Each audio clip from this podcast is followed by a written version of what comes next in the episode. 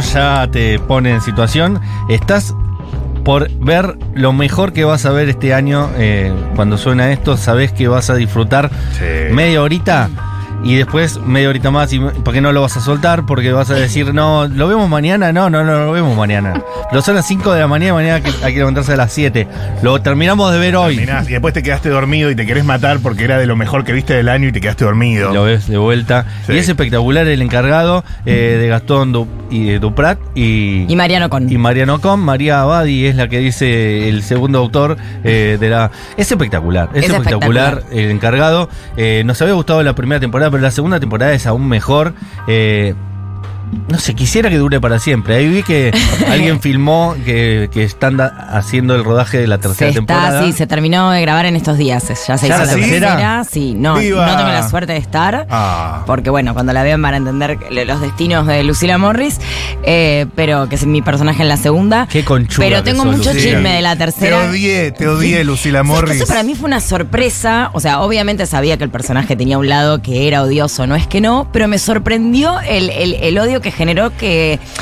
Que está bueno en realidad porque era un poco el desafío, que era hacerle la contrafigura no solo a Eliseo, sino a Franchella, ¿no? Digo, hay que estar Total. ahí, tipo, haciendo- dándole miedo a Franchella. Y para mí representás una tesis muy linda, que es la de que eh, desconfía de las personas que trabajan de ser buenas. Claro. Porque vos sos la titular de una ONG solidaria, Exacto. tu personaje. Sí, sí, la Fundación Ayudando, que ya la- el nombre es Ay. Es, ter- espectacular. es terrible. Es Ayudando. terrible. Aparte gerundio, ¿no? Me destruye. Y hace unos videos así en Instagram pidiendo como poniendo cara de buena y después es tremenda forra. Sí, sí. sí. Sí, pero, pero aparte excelente. hay una cosa ahí, María, que primero los guiones están espectaculares y la- en- en- directamente lo que se dice es, es genial.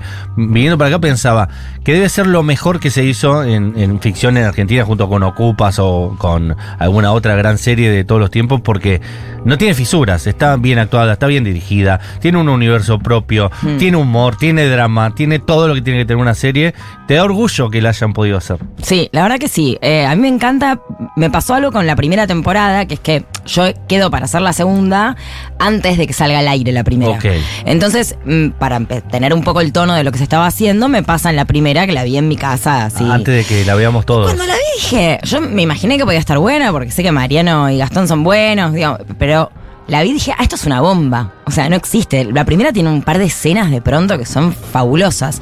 Y cuando me llegó el guion de la segunda, que para mí también, eh, más allá de que esté yo, para mí también tiene algo donde está buena la segunda porque profundiza mucho más en la psiquis de él y en el lado B de él, ¿no? Como que la primera está bárbara, pero tiene más como la anécdota de, bueno, tengo que conseguir que no haga la pileta, ¿no? Entonces va más Claro. por vecinos, más larga. Hay otro villano, acá el villano es Franchella.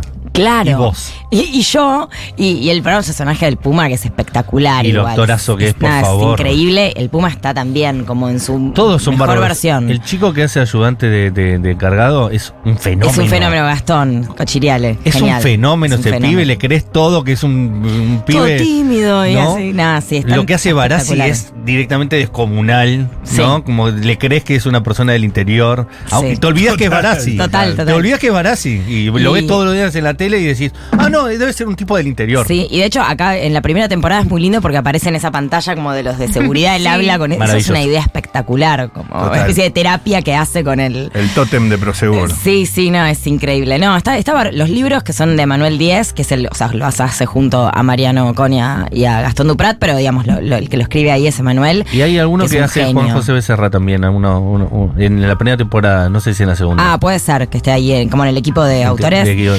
Eh, pero está, está buenísimo y él está en rodaje, Manuel. Eh, entonces es como que tenés ahí una. O sea, tanto él como Diego Blitz y Jerónimo Carranza, que son los que están en dirección en el momento del rodaje, eh, están todos muy metidos. Es como que hay mucha gente poniéndose la camiseta del proyecto. Guillermo, inclusive, digamos, no es un proyecto más para él. Él está metido en la producción. Para mí es lo mejor que hizo Guillermo en su carrera, siendo que tiene un montón de cosas ¿eh? Para mí buenas. También. Para mí también. Exterminator 4 como hermanos gemelos es muy buena, pero me parece que el encargado es mejor. Eh, Eh, María, sí. ¿dónde es el edificio? El edificio es en Arribeños y creo que Virrey del Pino. Bien. Lo digo porque realmente si vos pones en Google Maps eh, esa dirección, vos pones el edificio del liceo, te aparece. En Google Maps te aparece. el- Espectacular. Yo lo fui a visitar. Sí, Ah, sí, sí, es que un es un centro turístico. Te juro que había cuando grabábamos la segunda, que justo fue cuando salió la primera y explotó todo. Justo La- estaban grabando la segunda. Sí, y la cantidad de gente que se paraba en el edificio a sacarse una foto, tipo una selfie Amo. con el edificio. Bueno, Diego Corol, que, que creo. Diego se llama, sí, Diego Corol, el de, el de Eh, Sin los Codificar. Corol, sí. Eh, pasó por ahí, se sacó una foto con Franchella y fue trending topic ese día. No, no, y me acuerdo que era una cosa, una locura. Y a Guillermo le gritaban Eliseo, Eliseo. Guillermo tiene 30.000 personajes, de pronto le decían Eliseo. O sea, como que generó eso. Y para mí es loco porque yo hice bastante tele en mi vida, pero hace mucho que no hace- hago algo muy masivo. Es cierto, hace mucho que no sé si Eh, también no hay, chicos, les cuento. Es cierto, no hay nada existe, no masivo. existe más. Metele, metele.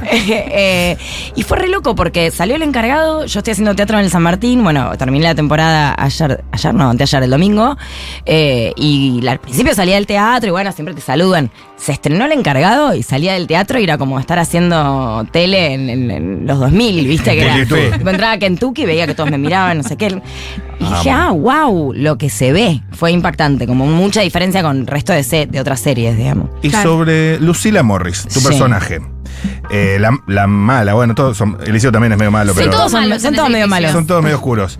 Eh, ¿Cómo encaraste eh, la mm, construcción del personaje? ¿Qué te pasó? ¿Por dónde lo llevaste? ¿Y cómo sentís que quedó? Mira, em, cuando me llega la propuesta, para mí era muy importante poder ser peligro, o sea, poder jugar con algo de peligro para poder hacer contra figura de Guillermo, o sea, que tenga algo peligroso.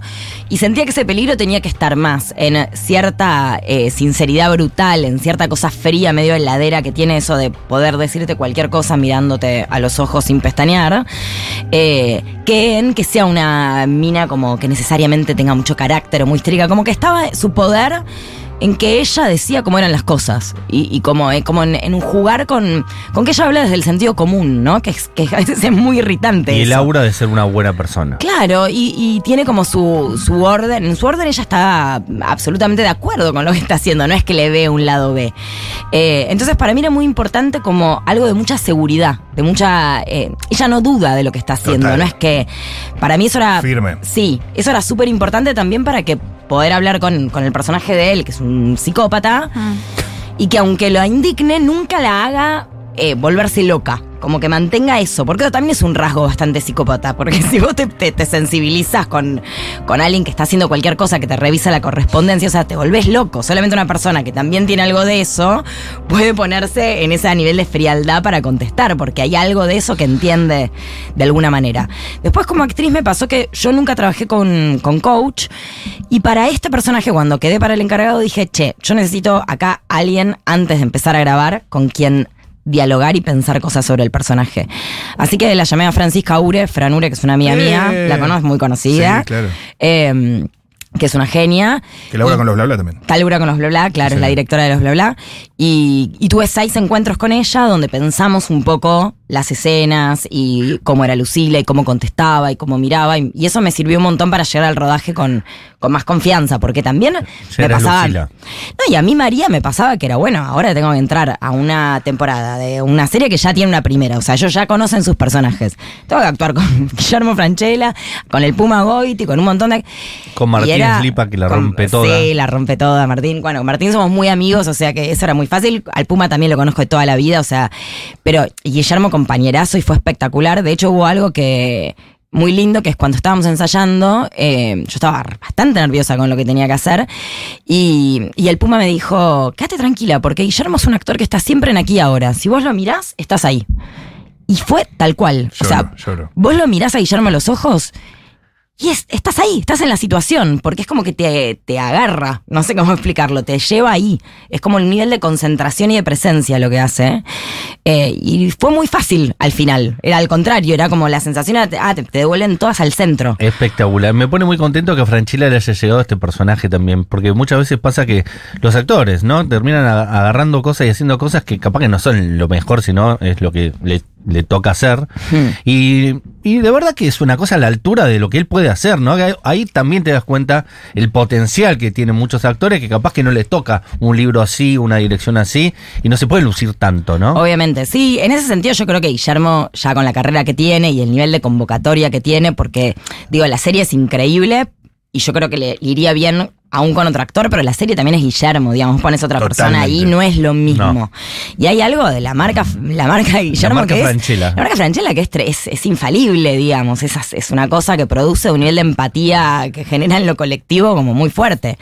Eh, una risa también, hay un punto donde Guillermo te hace un chiste y te reís, o sea, es como no puedes evitar, porque aparte te hace acordar cualquier tono que hace, es como que en toda, toda tu vida escuchaste ese tono, o sea, te trae Sí. mil anécdotas. Claro, cuando te morís lo último que ves es todas las cosas de Franchella. Había, había, creo que era Adrián Lackerman, o no, eh, no, también, pero habían hecho un, hay un video de que es el multiverso Franchella. Sí, lo vi, te lo Ah, resumo. sí, el, el lo de resumo resumo. así nomás. Es espectacular ese video. Y es tal cual, como que tiene todo eso. Igual siento que en la segunda, como que bajaron un poco la dosis de franchelismo clásico, Sí, digamos. Totalmente. Y, apa- y ahí yo creo que es el talento de Gastón y de Mariano. Eh, yo eso con Gastón lo hablé mucho. Eh, que a Gastón le gusta mucho agarrar eh, actores muy conocidos. Bueno, está, trabajó con Brandon y con, o sea, pero Daniel sobre- Arauz, lo que hace Daniel Sí, Arauz en el vecino lado. Totalmente. Hace mucho eso y lo sacan del, del lugar más conocido. Eh, y de hecho, cuando yo eh, charlé con Gastón sobre, sobre Morris, sobre el personaje, eh, que a mí me sorprendió que me eligieran a mí. No era, la- no era como la opción más obvia, digamos. Y me acuerdo que Gastón me dijo, a mí me gusta, pues lo que vos haces y me gusta que tengas una cosa muy actual en tu, en tu actuación, como muy contemporánea y siento que en esa combinación con Guillermo va a funcionar muy bien. Porque Guillermo tal vez tiene un tono distinto y el tuyo siento que le va, van a combinar bien. Y fue así. O sea, funcionó muy bien.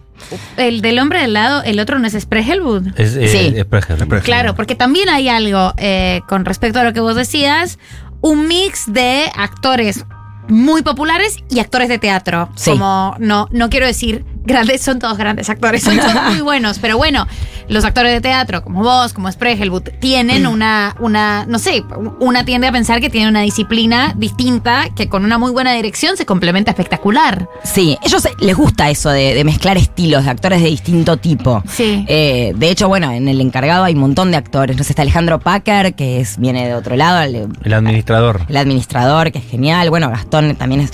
Hay, les gusta hacer eso, porque también yo creo que lo que tienen. Sí, de hecho está la China Suárez y Roger King. Sí, que ahí es medio como un guiño también. Eh, pero porque ellos también confían mucho en su material, digamos. Hay algo en donde que- creen mucho en, en la estructura, en el guion y en la idea. Qué lindo Eh, tener algo tan bien escrito, ¿no? Sí, es muy lindo. Mariano y Gastón tienen algo que está bueno, que es que, eh, por un lado, o sea, están absolutamente metidos en el sistema, en tanto están haciendo una serie en, en Star Plus, que es Disney, digo, o sea, Dos, porque también dos, hicieron nada. hicieron- claro, y, y están ahí metidos, o sea, que en algún punto obviamente están dentro del sistema, pero ellos internamente, si charlas, tienen algo muy outsider. En, en su manera de concebir, muy, muy particular de ellos. Y que lo manejan bastante en, en su obra, tiene como un concepto, ¿no? Esta cosa también de esos personajes eh, que, que hacen daño, ¿no? Eh, el, el Ciudadano Ilustre también, eh, Rafael en, en El Hombre del Lado. Es como, siempre hay uno que es un villano, ¿no? Sí, totalmente. Y esa cosa de que, de, de jugar todo el tiempo con la moral, ¿no? Hay muchos personajes La de moral, ese tipo, del, del el pueblo chico, el, el que dirán. Sí, de los falsos progres. No sé, en el encargado están, por ejemplo, los personajes de los que son los progres, pero que después la tienen en negro Sí, la empleada. el Cami Piso. Y, y también, para mí, por ejemplo, el- en el juego entre Eliseo y Zambrano, que es el personaje de Guillermo con el de el Puma, Total. que el Puma le jode que el otro tenga plata y Que le pregunta, que él. le dice, ¿cuánta plata tenés? Va haciendo las cuentas y no le dan los números. Y lo que le Y jode se a lo pregunta como cuatro veces. Sí. en Toda la obra, y digamos. le jode que el otro tenga plata, que es bien de, viste, de tipo de El clase alta, que le jode que el otro también que tenga el plata. pobre tenga plata, porque en Exacto. realidad es el portero, ¿no? Exacto, Excelente. como vos que estás por debajo de mí, ¿cómo puede ser que te y, y eso está, esas personas existen. Y, Y como sabe eso, probablemente no tenga esa plata Franchella, se lo dice solo para hacerlo engranar. También, Porque sí. es un sorete. Sí, sí, Eh, Y sí. ¿Qué piensan los vecinos que viven ahí? Yo cuando veo la obra. Esa misma pregunta. pregunta. Digo, Sí, ¿le gusta claro. o le parece un, un infierno? Porque aparte es gente que vive ahí, que debe Sí. ser gente con su No, personalidad. y aparte no saben lo que es, es tipo edificio tomado. Tomado, claro. Eh, o sea, ocupamos todo, no es que bueno, nos dan una partecita, o sea, ocupamos el estacionamiento, los ascensores, los departamentos. Todo junto. Yo considero que esa gente eh, no va a pagar expensas Nunca por el más. resto de su vida y que cuando el encargado termine van a tener una pileta, no sé, digamos, realmente Les van a hacer muchísimo. la pileta, claro. O sea, que no paguen expensas nunca más, te lo firmo, porque digo, si no, no se entiende. O sea, no viven durante tres meses eh, en una situación ni semi-normal. Pero les debe gustar también, porque es- son sus casas, es su lugar, ¿no? Yo creo que a algunos les debe gustar, Es pero también tiene que haber alguno que le hinche la No, es más la que, torta de Chicos, yo creo mí. que estamos, o sea, hay un encargado que estamos viendo y hay un encargado que no estamos viendo, que es la reunión de consorcio de ese edificio. Claro, Como- cuando decían, claro. bueno, pero ¿cuánta plata están poniendo? Ok, empiezan a pensar todo lo que pueden hacer con eso. Totalmente, que De es- hecho, el verdadero encargado que debe haber, Sí, deben sí. estar pagando un fangote de guita para que no hable, porque si no esa nota ya debe haber buscado todo el mundo y no está. El encargado verdadero, charlábamos con el encargado Ah, ¿sí? verdadero, que lo ponían del lado contrario. Cuando filmábamos adelante, como que toda la recepción eh, la ponían del lado atrás del edificio. Y él estaba feliz, ¿no? O sea, su trabajo se convertía en estar en un set de filmación, estaba contentísimo. Espectacular. Eh, no, pensaba en eso porque aparte de esto, después tenés los tres meses que te filman y tenés los nueve meses que van los turistas a ver como si fuera la casita de Tucumán. Exacto, Claro. es que te juro que Que pasó se sacan eso. fotos en la puerta y vos decís, pará, es mi casa, hermano, pará. Sí, ¿no? Y además es muy reconocible, es como un, un tipo de edificio con esas, esas escaleras raras. Los, Sí. Sí, y aparte es como que tiene esa cosa de edificio de Belgrano que debe haber sido espectacular en cuando se- y ahora ya está esa cosa de que es mm, bueno sí, Sí. obviamente es un buen edificio de Más de categoría pero no es no, no es el tipo de edificios que se hace ahora No, No, como- claro, tiene un montón de cosas que son costosas y poco útiles, tipo asensor de servicio, es ridículo. eso, Sí, sí, claro. Después el ascensor es chico, entonces ya me imagino que seguramente con las mudanzas se hacen problemas, ¿viste? Como Expensas altísimas Claro. el estacionamiento es incómodo, como todo, todo eso. Hay muchos mensajes acá diciendo que Rosa María, la odié en la segunda temporada. Bueno. Me han odiado mucho. Eh, Barassi es sanjuanino, dicen por ahí. Olis, ¿cómo se llama la serie? ¿Dónde se puede ver? Bueno, en cualquiera está el amigo, es eh, el encargado en Star Plus. Y volviendo a eh, Guillermo. sí. ¿Es la persona con quien más escenas tenés? Sí.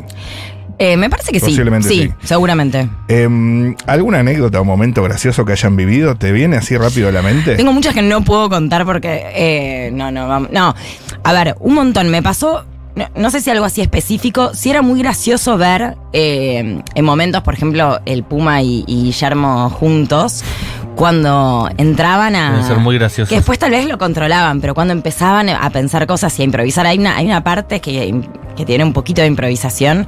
Cuando. eh, no quiero spoilear, ¿no? No, Porque hay sí, momentos decilo. do- donde, donde yo tengo esta- este momento donde lo reduzco al personaje de Martínez Lipak, que, que le doy Sí.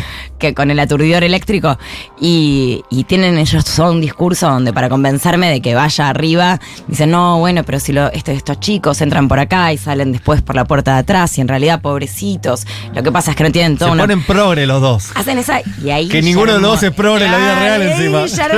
Entraba en una y hay un momento que yo me, me estallé de risa que, que creo que Guillermo le dice y uno piensa ¿quién tiene la culpa? ellos o nosotros y el Puma dice nosotros nosotros bueno, bueno, Es excelente. como esos momentos de verlos a ellos que se conocen de toda la vida y que tienen un timing Claro, para la Poné comedia. Franchella, ahora que lo decís, estaba Claro, el Puma. Goiti. Y estaban en todos los sketches de famosos, estaba el Puma Goiti y Franchella. Eh, sí. No, y después eso, co- cosas como de pronto de charlar con Guillermo y que de pronto te hace un chiste en el, en el tono que, que a él le sale, pero que Sí. vos lo conocés y, y- y estallarte, porque es como Ay, que de pronto lloro. estás chusmeando con Franch. Que por eso no voy a co- contar en qué chusmeábamos, pero de pronto hablar de alguien o contar alguna. Total, porque es un compañero de trabajo al que tenés que ver un montón de. Claro. un montón- o sea, Claro, es. en confianza. Verdaderamente una oficina al lado de un bidón de agua. O sea, ocho sí, sí. horas al día. Yo no sé Sí. cómo haría para no admirarlo y, y decirlo todo el tiempo. Ay, no, no, sos un genio. Es decir, sería insoportable. Porque realmente tengo mucha admiración por él.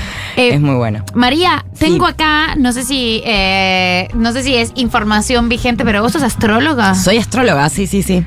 ¿Y ese dato? Lo Sí, de hecho, en el programa Caricias Significativas, ella Claro. hacía después que estuvo Astromostra, estuviste vos. Claro, yo hice en el año de la pandemia estaba ahí en Caricias. De hecho, en algún punto ellos son, los, los adoro, son amigos, eh, sobre todo Elisa es amiga mía de toda la vida, pero también con Cris y con Tomás tengo la mejor.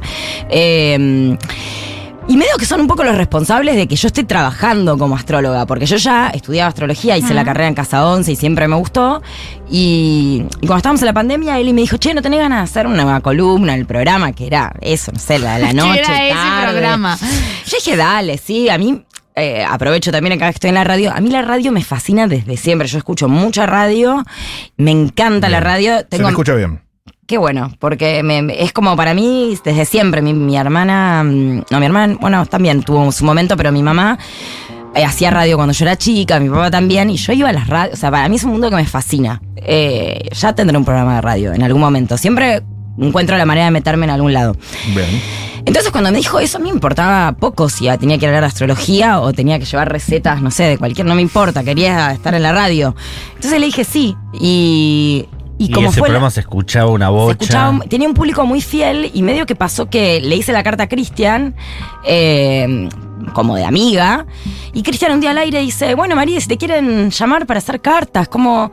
eh, yo todavía no me había, yo soy bastante estructurada, me faltaban dos meses para recibirme. Claro.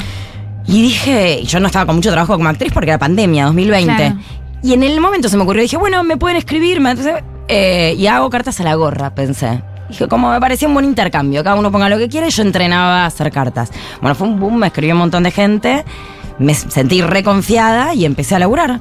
Y después hice una columna un año y medio en el programa de Seba Weinreich, porque estuve, lo- yo a Seba lo conocía de antes, pero justo estuvimos haciendo Casi Feliz juntos Ah. la serie de él. Y Seba también me dijo un día, che, vení a hablarnos de las cartas.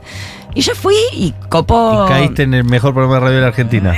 y le- les, les encantó y dijo, bueno, venite a hacer una columna. Entonces tuve mucho trabajo, eso es loco. Bien, eh, más o menos lo tuyo. Franchella, Wanreich, eh. Toma- Tomás Rebord. Tomás Rebord. La vida antes, te lleva Tomás Rebord antes de que se vuelva el Lo descubriste fenómeno vos. que- Lo Yo lo descubrí. vos, totalmente. De hecho, Tomás era el de los que más se copaba con, Sí. la- con las cosas. Y el que más te discutía, te hacía el contrapunto. Pero después lo conquistaba, le contaba cosas de mitología griega y qué sé yo, y ahí entraba. Entraba. Claro.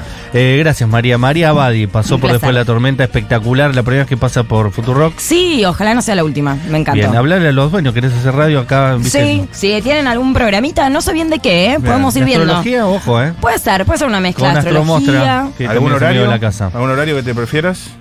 Mediodía me parece. Ah, no, mediodía es un horario muy Justo fuerte. está Mengolini, que la estoy Para dueña. un, estoy para un sábado. Ok. ¿no? Ponele, ¿no? Mira. un programa Ojo. semanal. Ok. Mira. Ok. Un sábado, de tarde, antes de ir a. Tengo función los sábados, pero hasta las 6 estoy libre. De pronto un sábado mediodía, me gusta, no sé quién está ahora. Queda grabado. Eh, bien, 1990 1990 acabó. acabó. Mira, Ajá, ojo, ¿eh? ah, ojo, Ojo. eh. Ojo, muy bien. Eh, no, no demos ideas. Eh, Juanma Portela estuvo en la operación, estuvo el compañero Julián Ingrata en la producción, estuvo Agustina Fernández Maldonado en redes sociales, producción, etcétera. Eh, ¿Sigue marcar como leído o ya terminó marcar como leído? Sigue marcar como le digo en Junta. Eh, en Junta, en vivo, tenés razón, tenés razón. Como no la veía Eugenia, eh, dudaba. Eh, y a Juan Gentile, por supuesto. Quédense, lo que se bailó Eugenia en la fiesta de la comunidad Futurock fue espectacular en Ah, La sí. Plata. Ella no para de bailar, ¿es la persona que más baila en el mundo? Sí. Mira, justo está Fede Vázquez ahí, puedes ah, proponerle tu programa de radio. ¿Cómo te gustaría que se llame? Uh, no, no me hagas, no me hagas decirlo ya que después te voy a hacer presa de mis palabras. Presa de mis palabras, mira, así lo voy a Buen poner. nombre. presa de mis No palabras. está mal. Nombrazo. Eh, nos volvemos a encontrar eh, mañana. eh. Esta es la última semana que estamos eh, en el año, después va a salir algo grabado, no sé si está bien que lo digamos. Pero ya para lo, ya que lo sepan. dijiste, amigo. Pero para que sepan. Para que se vayan preparando. Sí, para que sepan que después no nos van a escuchar todos los días, así que eh, valórenos más.